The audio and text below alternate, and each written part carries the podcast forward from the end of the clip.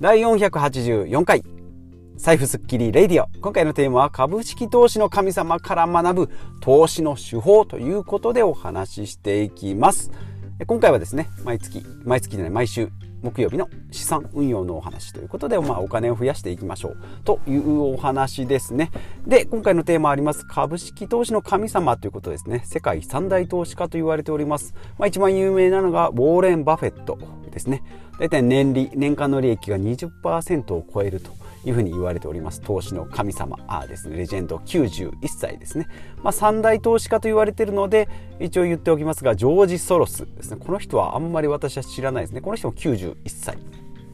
でもう一人がジム・ロジャース。これはこちらちょっと若くて79歳。もうレジェンドたちですね。三大投資家というふうに言われております。でこのウォーレン・バフェットがですねバークシャー・ハサウェイというウォーレン・バフェットが率いる投資会社世界最大の投資会社の年次総会でまいろいろこう発言をしてですね、まあ、それでまあ今の株式市場の流れだとか、まあ、ビットコインに対してとか、まあ、新興国に対しての株式投資の話とかっていうのを、えー、コメントしてるっていうことで、まあ、こちらですね今回のテーマにしていきたいなと思います。でまあ、今回の年次総会で話した内容だと、まあ、今のアメリカ市場ですね米国市場が、まあ、ちょっとギャンブル的投機的な流れになってきてますよと。いうことで、まあ、一時期ですね、まあ、2年前3年前からですねコロナショックでドーンと落ちて、まあ、大体なんちゃらショックってなるとですね3割ぐらいズドーンと株価が下がるんですけどまあ、そこからですね、えー、と持ち直してきているんですけど今年に入ってですね、まあ、ロシアの、えー、ウクライナの侵攻であったりとかですね、えー物価が上昇したりとか、まあ、あとは石油とかですね、まあ、そういったものがま逼迫したりとかっていう経済の不安定な要素からですね市場がこう非常に荒れてるということで、えまあこう株価の乱高下によってですね、まあ、儲けたり損をしたりっていうのが、まあ、マーケットの原理になっておりますので、まあ、ここがですね、まあ、今投機的な状態になってますよと。いうことですので、まあ、気をつけてくださいねということですね。まあ、気をつけてとは言わないんですけども、まあ、今の状態としては投機的な、ギャンブル的な要素になっているということで、まあ、ウォール街もですね、えー、もう投資のお金がもう、えー、カジノのチップに、えー、チップと化してますよっていうことですね、えー、言っておりますということですね。はいねえーとでそれ以外だと自分たちは新興国に投資をしていきますが、まあ、なかなかそれを理解してくれる人はいないだろうということで、まあ、新興国の株式っていうのはですね新興国新興国例えば中国とかインドとかですね成長率はどんどん高いんですけども株価がそれに反映されてないというふうに言われております。まあ法整備がまだまだ追いついてなかったりやっぱりですね株主に対するリターンっていうのが、まあ、うまくそこに乗っかってこなかったりするので、まあ、投資のうまみが少ないというふうに言われております。この20年ですね、経済成長、中国もインドもどんどんしてきたんですけども、えー、それが株価に反映されていないということなので、やはりこの20年、えー、まあもちろんそのずっと前から見て200年ぐらいですね、見ても米国一強というのはまあずっと変わらない。まあ、これはですね、アメリカの法整備が株主、ファーストといった第一主義というふうに言われておりますので、まあ、ここがですね、株式の投資家。にとってはやっぱり米国が一番。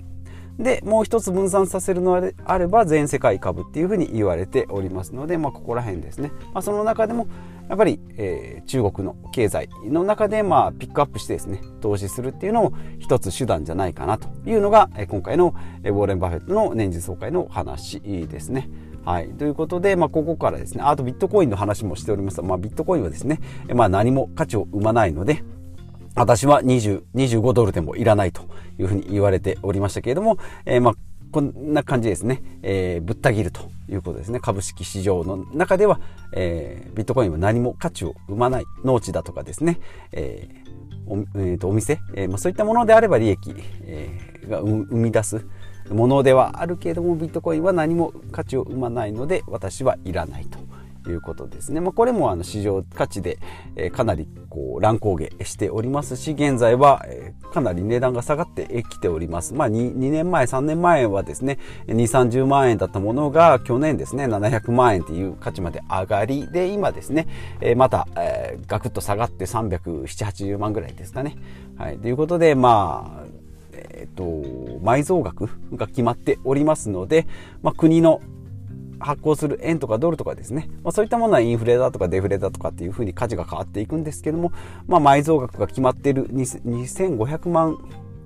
ビットコインかな？2500万枚か、えー、いうふうにもう価値が決まっておりますので、まあ、ここですね、えー、今後価値が上がるというふうに言われて、まあ、みんなですね投機的な、えー、投資を始めてビットコインというのが、え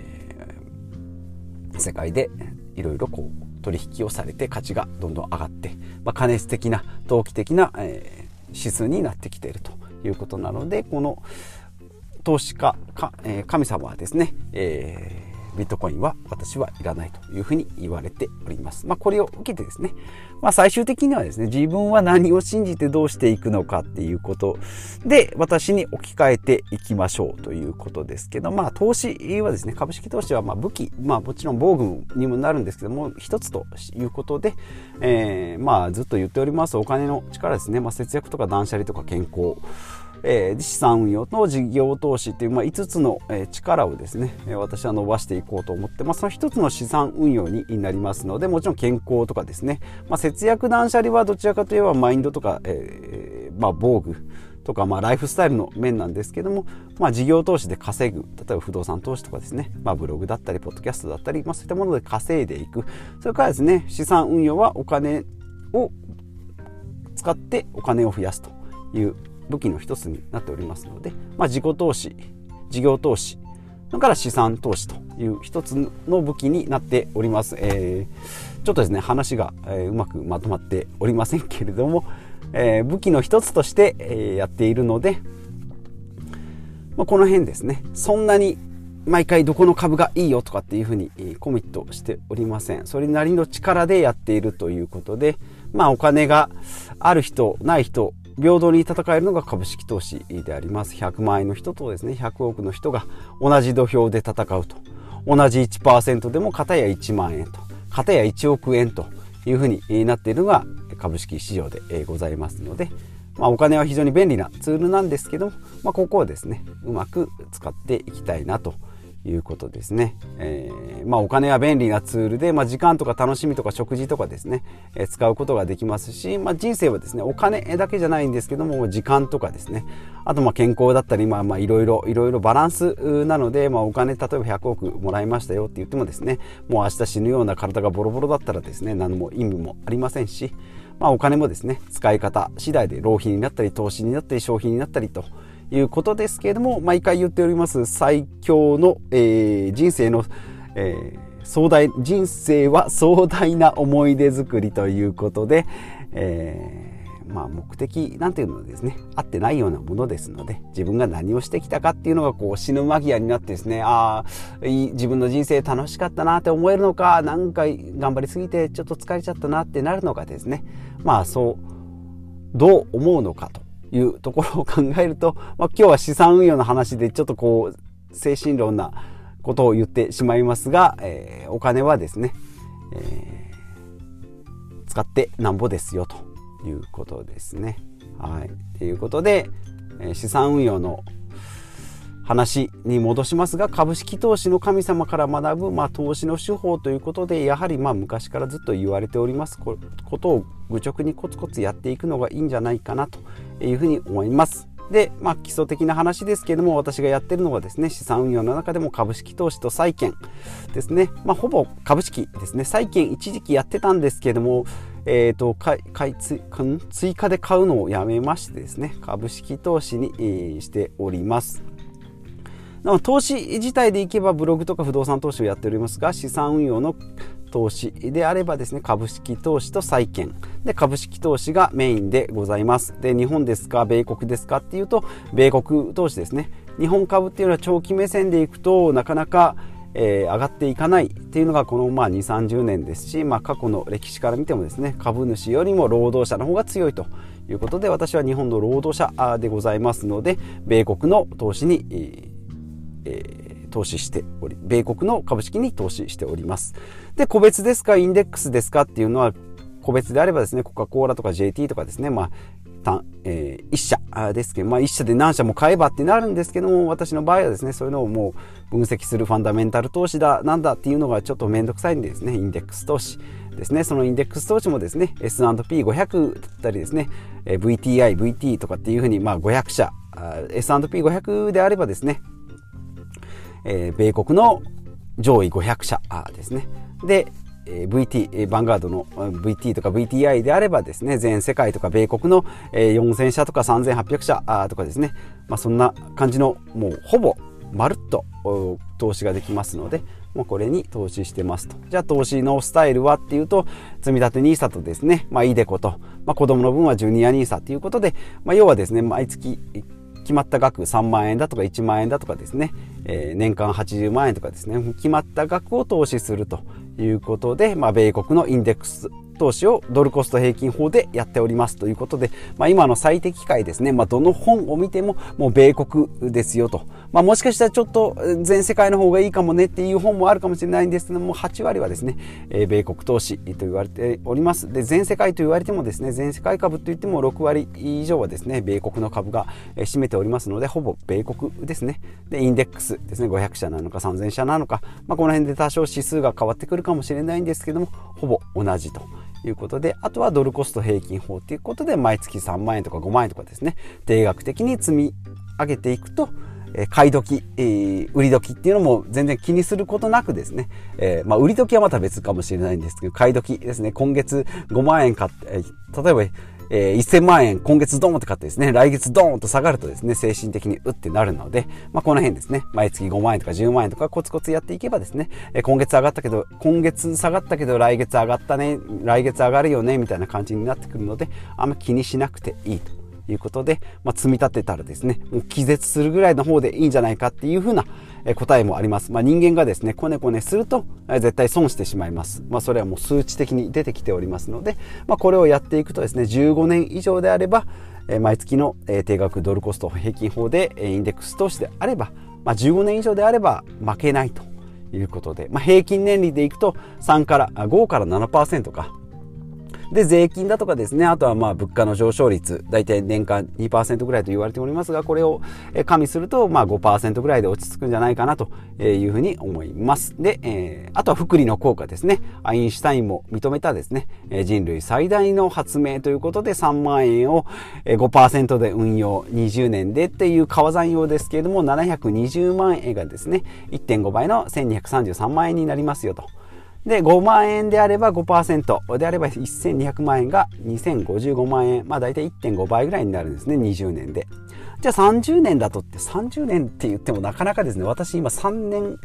から4年ぐらいですかね、株式投資やっておりますが、結構やってるなと思うんですけど、まだ4年ですからね。それは30年ってなるとなかなかですけども、3年を5%で30年間運用すると、まあ、それだけでですね、貯金だと1080万円になるんですけれども、えー、株式運用で5%であればですね、2496万円、約まあ2倍強ですかね。で、5万円の場合5%で30年間で1800万円が4100 61万円2.2倍2.5倍ですね。はい。2.5倍ですね。はい。いうことになっておりますのでまあこれもですね20年30年っていうですね、まあ、人生100年時代と言われているからこそ使える武器だと思いますので20年30年の投資、まあ、40年になればですねさらに3倍以上になるような計算になっておりますので、まあ、こちらですねうまく活用していくのがいいんじゃないかなと思います。ということで今回はですね、えー、バークシャー・ハサウェイの、えー、世界三大投資家の一人ウォーレン・バフェットとですねあともう一人、えー、名前を忘れましたが、えー、二人が話したですね、えー、投資家の、まあ、手法ということで、まあ、今のアメリカ市場の流れと、まあ、ビットコインは、えー、私は価値がないと思いますよというのと新興国ですね、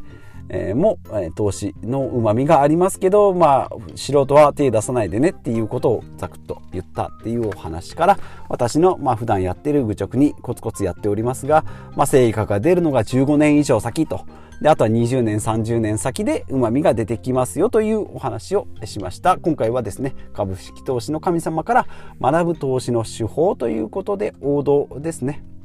はい。えー、最後に言い忘れましたが、ウォーレン・バフェットですね。私が死んだら残された家族、妻へですね、資産の9割を S&P500 へ投資してくれというぐらいですね、えー、もうほったらかし通しても大丈夫ですよということを言っております。ということで、今回も最後までお聞きいただきまして、ありがとうございます。まあ、ちょっとですね、話がとっちらかったりしてですね、えー、もごもごするシーンも、まあ、